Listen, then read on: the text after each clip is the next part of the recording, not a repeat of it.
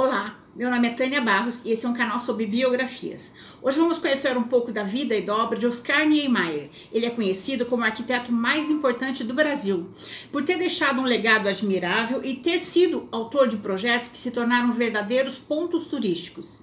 O arquiteto deixou um legado de mais de 500 projetos realizados por vários estados brasileiros e em mais de 20 países mais um brasileiro que vale a pena conhecermos a história. Oscar Ribeiro de Almeida de Niemeyer Soares Filho nasceu no dia 15 de dezembro de 1907 no Rio de Janeiro. Seu pai eh, foi ministro, Oscar e seus irmãos tiveram uma boa educação, mas nunca foram ricos. Eles tinham só a casa em que moravam. Naquela época, no Rio de Janeiro, era a capital do Brasil. Sua noite era uma festa: bares, cafés, cabarés, chorinhos, arrastapés. Neymar, jovem, adorava uma seresta. Quando Oscar saiu de casa e viu que a vida era injusta, entrou para o Socorro Vermelho, uma organização que dava apoio a perseguidos e presos políticos e suas famílias vinculados ao Partido Comunista Brasileiro.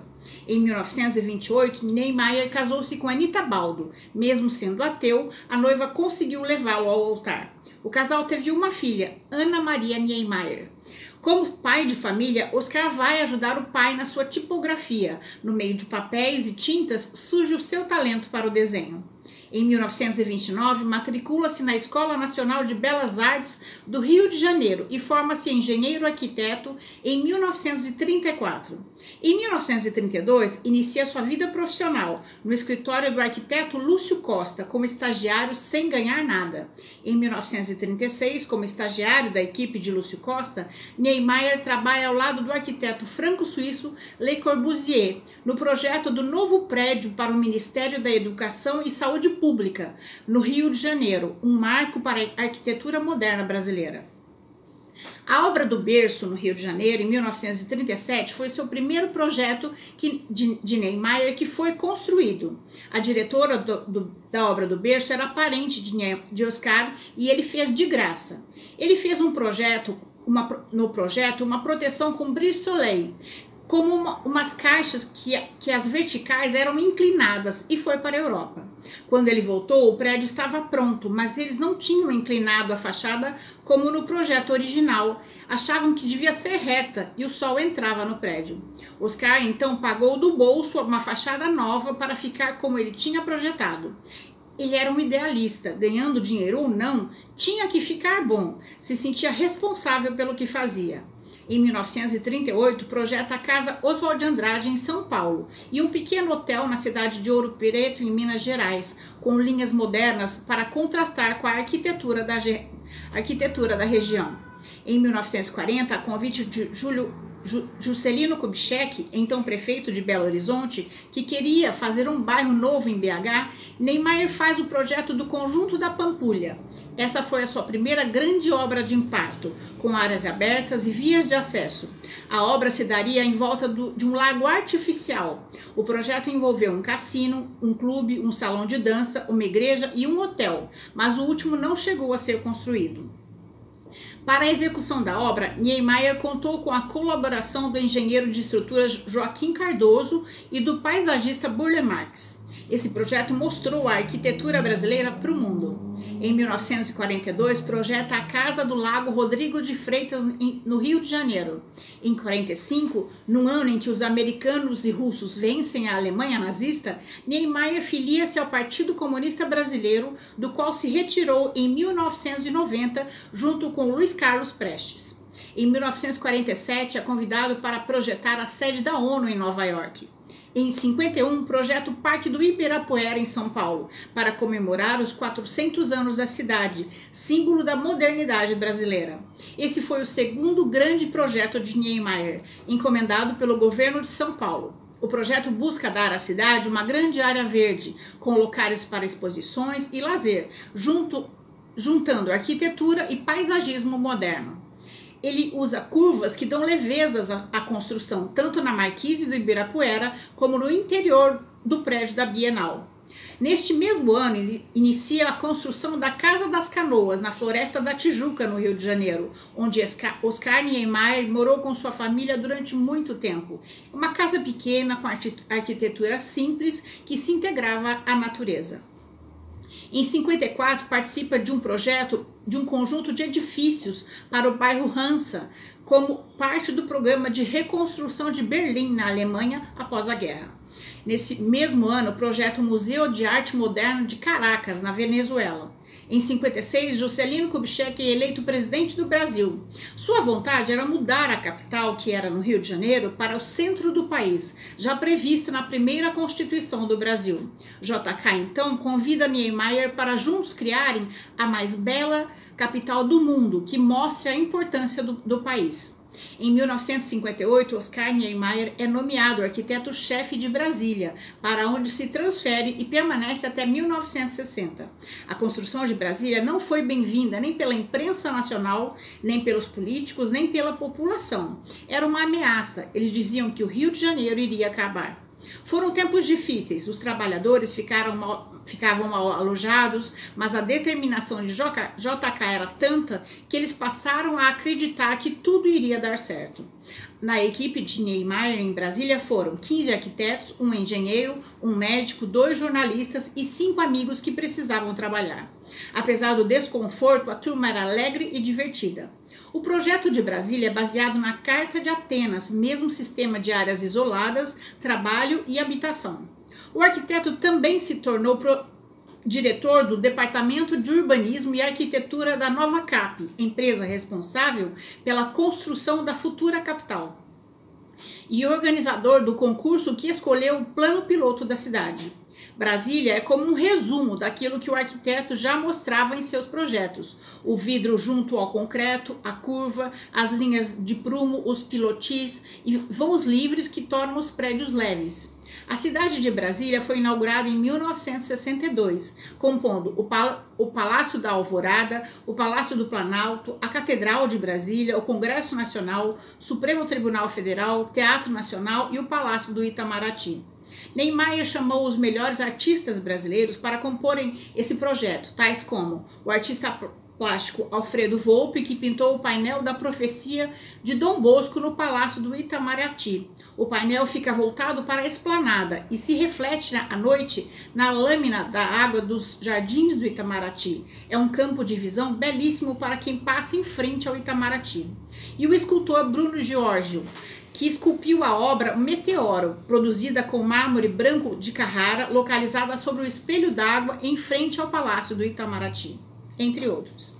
Após a inauguração de Brasília, Niemeyer vai então coordenar a Escola de Arquitetura da UNB. Em 1963, recebe o Prêmio Lenin da Paz, que lhe foi conferido pelo governo soviético. O embaixador da Rússia faz a entrega do prêmio enaltecendo as obras de Niemeyer. Em 1964, acontece o golpe militar nos Estados Unidos. Durante a ditadura, Oscar é preso para um interrogatório numa sala pequena, escura, janelas e portas fechadas, e lhe perguntam: afinal, o que os comunistas querem? Niemeyer responde: mudar a sociedade. O datilógrafo parou, olhou para ele e disse: vai ser difícil, hein? Oscar estava sem, sendo impedido de trabalhar e, juntamente com 200 professores, pede demissão da UNB e viaja para Paris e desabafa. Foi um fa favor que eles me fizeram. Eles queriam me calar, mas com minha sa saída, eles me permitiram mostrar no exterior a minha arquitetura. Ele ainda disse: Você precisa ser útil, você tem que pensar na política. A política é a própria vida. Pensar na miséria, procurar colaborar. Quando sentir que a coisa está ruim demais, que a esperança fugiu do coração dos homens, aí só revolução. A ditadura militar durou até 1985. Durante o exílio na França, Oscar trabalhou em diversos projetos para vários países. Para isso, ele ganhou do então presidente francês Charles de Gaulle uma licença especial para poder trabalhar no país com todos os direitos de um profissional francês. Em 1971, projeta a sede do Partido Comunista Francês. Patriota de carteirinha, um dia, quando estava no exterior, chateado, revoltado, pensando no Brasil e na família, nos amigos, sentou e fez um, um verso e pregou na parede. Estou longe de tudo, de tudo que eu gosto, dessa terra tão linda que me viu nascer. Um dia eu me entendo, meto o pé na estrada, é aí no Brasil que eu quero viver. Cada um no seu canto, cada um no seu teto, a brincar com os amigos, vendo o tempo correr. Quero olhar as estrelas, quero sentir a vida. É aí no Brasil que eu quero viver. Em 72, abre seu escritório no Champs-Élysées, em Paris, e projeta a Bolsa de Trabalho de Bobigny e o Centro Cultural do La, Havre, na França. Depois de mais de uma década, o arquiteto retorna ao Brasil, cria o Memorial JK e o Museu do Índio, ambos em Brasília, e o prédio da Rede Manchete de TV. Em 83, realiza a primeira retrospectiva de sua obra no Museu de Artes do Rio de Janeiro. Nesse mesmo ano, projeta com Darcy Ribeiro o sistema de escolas públicas, chamado de CIEP. É, em 84, projeta o Sambódromo do Rio de Janeiro. Em 85, projeta o Panteão da Pátria na Praça dos Três Poderes, em Brasília. Em 86, projeta a urbanização do Parque do Tietê, em São Paulo. Em 87, projeta o Memorial da América Latina, em São Paulo, e a sede do jornal Le Humanité, em Paris. Em 88, em Chicago, nos Estados Unidos, recebe o prêmio Pritzker, Pritzker o prêmio mais importante da arquitetura. Em 91, projeta o Museu de Arte Contemporânea, no, no Rio de Janeiro, e o Parlamento da América Latina. Em 96, projeta o Museu de Arte Contemporânea de Niterói, que chama a atenção pelo formato circular, inusitado. O museu fica num morro, numa arquitetura leve para não perturbar a natureza. Em 99, projeta o Complexo Cultural de Brasília, com com o Museu Nacional Onestino Guimarães e a Biblioteca Nacional Leonel Brizola, formando um dos maiores centros culturais do país. O complexo foi inaugurado em 2006. Em 2000, cria o Auditório Ravello, em, na Itália, e publica seu livro de memórias em Londres. Em 2001, projeta o Museu do Cinema Brasileiro, no Rio de Janeiro, e o Aqua City Palace, em Moscou. Em 2002, inaugura o Museu Oscar Niemeyer, o MUN, mais conhecido como Museu do Olho, em Curitiba, e projeta também o Auditório Ibirapuera. Em 2003, projeta o Serpentine Gallery Pavilion, no Hyde Park, em Londres. Em 2004, projeta o Monumento da Paz em Paris. Em 2005, o projeto Parque Aquático de Potsdam, na Alemanha, e o complexo administrativo da hidrelétrica de Itaipu. Em 2006, projeto Centro Cultural Principado da Astúria, na Espanha. Também em 2006, Oscar Niemeyer, aos 99 anos, casa-se com Vera Lúcia Cabreira, de 60 anos. O casal foi morar num apartamento em Ipanema, no Rio de Janeiro. Em 2007, ano do seu centenário, assume, junto com o governador José Roberto Arruda, o compromisso de projetar a sede do Arquivo Público do Distrito Federal e o Museu da Imagem e do Som, ambos em Brasília.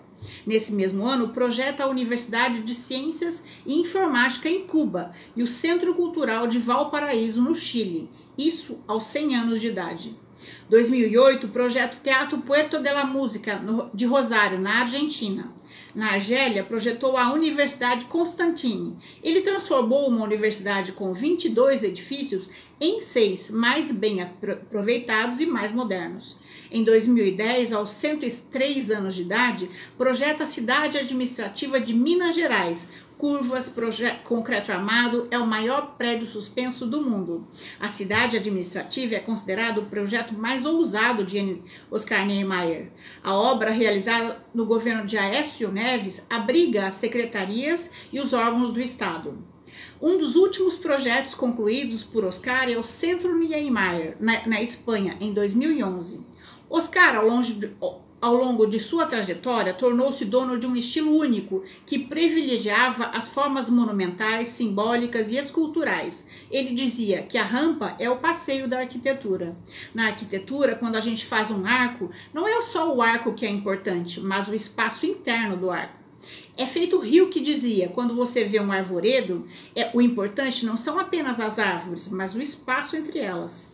Sua preocupação em cada projeto é que ele fosse diferente, que o povo parasse para ver uma obra inusitada, uma coisa bonita. A beleza é importante. Introduzir o concreto armado, gostava de tra trabalhar com formas arredondadas, curvas livres, li livres, leves e sensuais na sua arquitetura. Em algumas ocasiões, ele manifestou que se inspirava na natureza, a curva que ele encontrava nos rios, nas nuvens do céu, no corpo da mulher preferida, em todo o universo, o universo curvo de Einstein. Ele valorizava muito as artes. No seu trabalho, ele sempre convocou artistas plásticos, escultores para compor os seus projetos.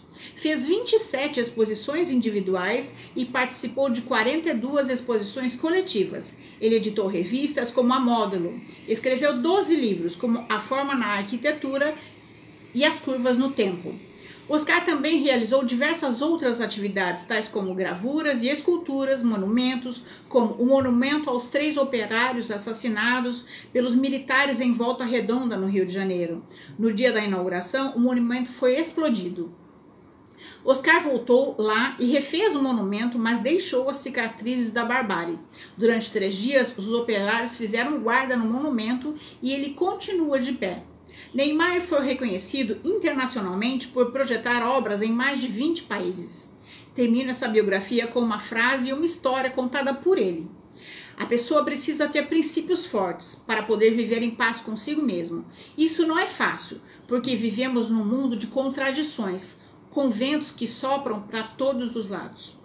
Eu não vou a lugar nenhum, mas um dia resolvi ir a uma festa de um amigo e cheguei lá e vi aquelas pessoas elegantes, mulheres bonitas, cheias de joias, as pessoas todas falando alto, uma querendo aparecer mais que a outra, sem dizer nada, sem dizer nada que preste. Levantei e fui embora e deixei um, um bilhete para o meu amigo.